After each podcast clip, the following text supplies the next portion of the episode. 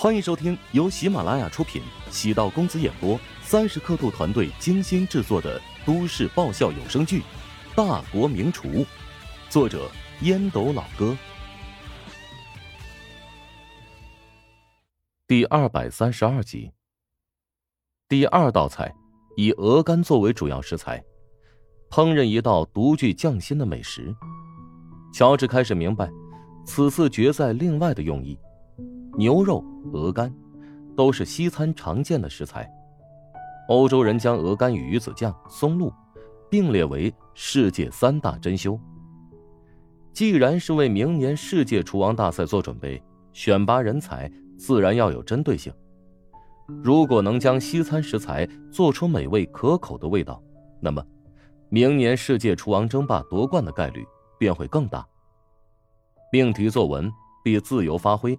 难度要大很多，限制死了食材，便要求厨师精益求精，融入创新与特点。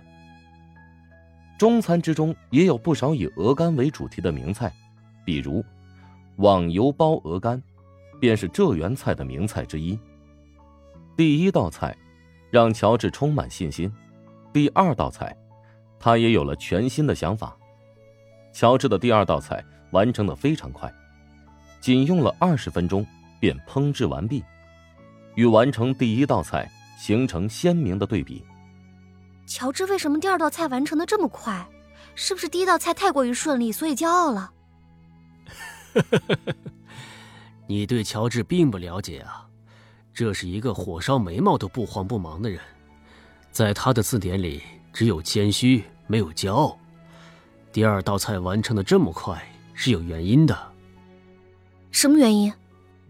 穆小狐疑的望着徐鹤翔，徐鹤翔侧脸望了一眼穆小那对异常明亮的明眸。以他这么大的年纪，竟然有些恍惚。他尴尬的咳嗽一声：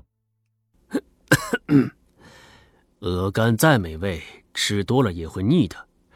鹅肝和牛肉在中餐的制作方法不一样。牛肉作为比较常见的食材，被研制出了各种各样的方法。”而鹅肝在中餐的烹制方法跟西餐借鉴的比较多，基本上是保留鹅肝原汁原味。那既然是原汁原味的话，所以只要食材相同，味道基本上是差不多的。试想，评委吃第一口鹅肝觉得味道很不错，第二口鹅肝呢觉得也还成，但是第三口、第四口，那种期待感和惊喜感肯定是在不断降低、削弱的。仔细一想，乔治真的好奸诈哎。嗯，美食原本就需要融入一些小聪明。现在顾客不仅挑味道，而且还挑创意。乔治这道菜的创意是什么？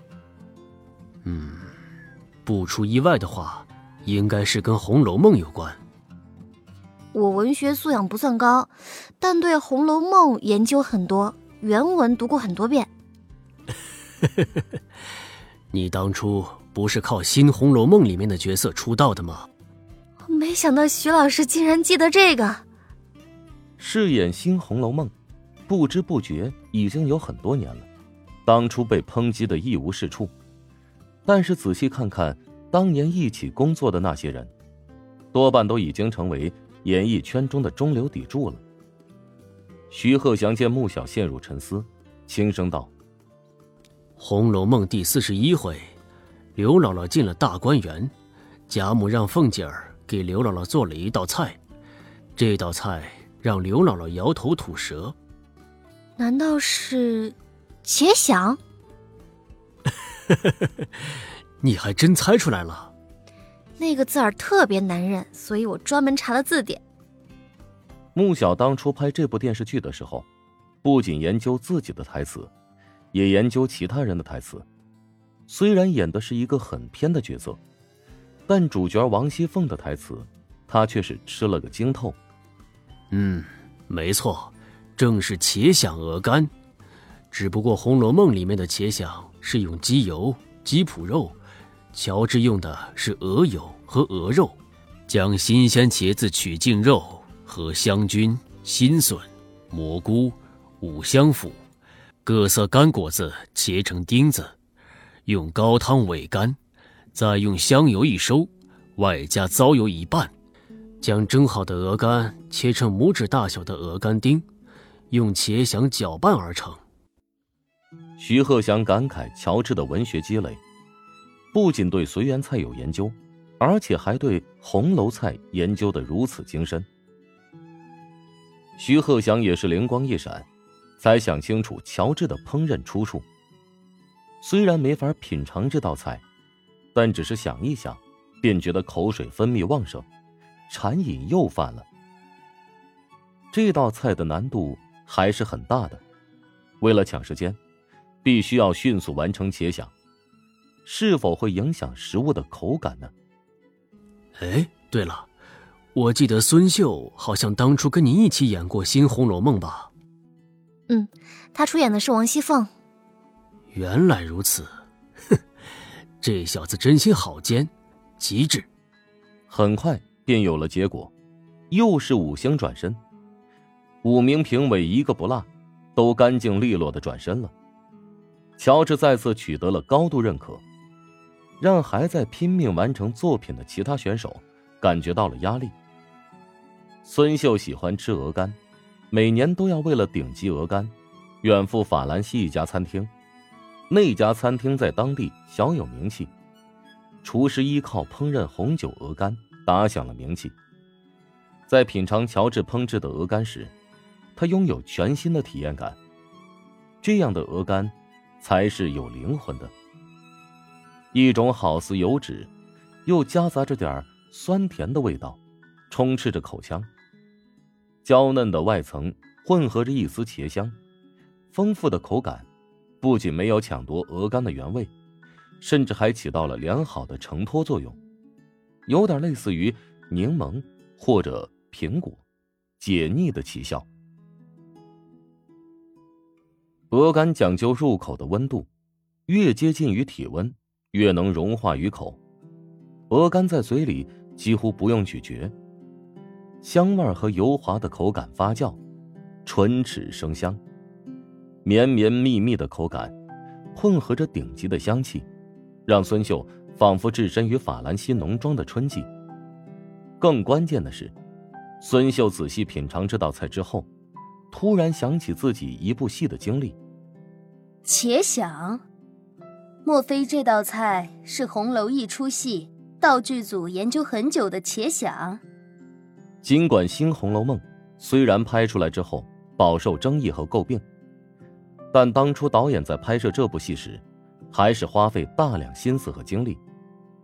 尽管服装道具饱受诟病，但演员们没少花费功夫在台词台本上。《红楼梦》里提到的数百种让人食欲大振的菜肴，孙秀也花费了很多心思研究，尤其，且想这道菜。还原度颇高，当时是交给琼金金陵酒楼一家名厨烹饪，自己有幸品尝过一口，味道至今还记忆犹新。当时是用鸡肉和茄想搅拌在一起，现在鹅肝与之搅拌，竟更加美妙。徐鹤祥为什么差点脱口而出“奸诈”这个词呢？因为这道菜有讨好评委的嫌疑。孙秀虽然不是美食家，但他是五星评委当中的一位。乔治肯定研究过孙秀的演出经历，争取让他成为自己的忠实支持者。乔治的确成功的做到了这一点。在接下来品尝其他选手的过程中，孙秀没有再转过身。他觉得，其他菜肴都没有办法胜过乔治。虽然孙秀只有一票，但他的转身。不仅影响着观众对选手的评判，而且还会让五十名专业评委动摇。乔治的策略果然获得成功。这萝卜青菜各有所爱，即使再完美的厨师，也不能确保每道食材都让所有的食客满意。同理，只要花费心思，可以找到评委所钟爱的口味。乔治第二道菜就蓄谋良久。采用茄想作为基础，打造一道创新菜。茄想的原料是鸡脯肉、鸡汤，但稍微改动一下也是可以的。鸭腐肉鸭汤，或者鹅腐肉鹅汤。关键点要保证味道的统一性。许康安坐在五十名评委席的正中位置，穿着纯白的厨师服，衣服上连一个褶子都没有。高高的厨师帽代表着自己的身份。他转身看了一眼右手边的外国厨师。此次大赛，组委会安排评委身份复杂，不仅有华夏顶级国厨，而且还有十名外国厨师作为评委。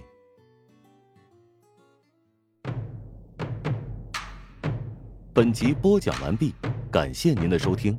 如果喜欢本书，请订阅并关注主播。喜马拉雅铁三角将为你带来更多精彩内容。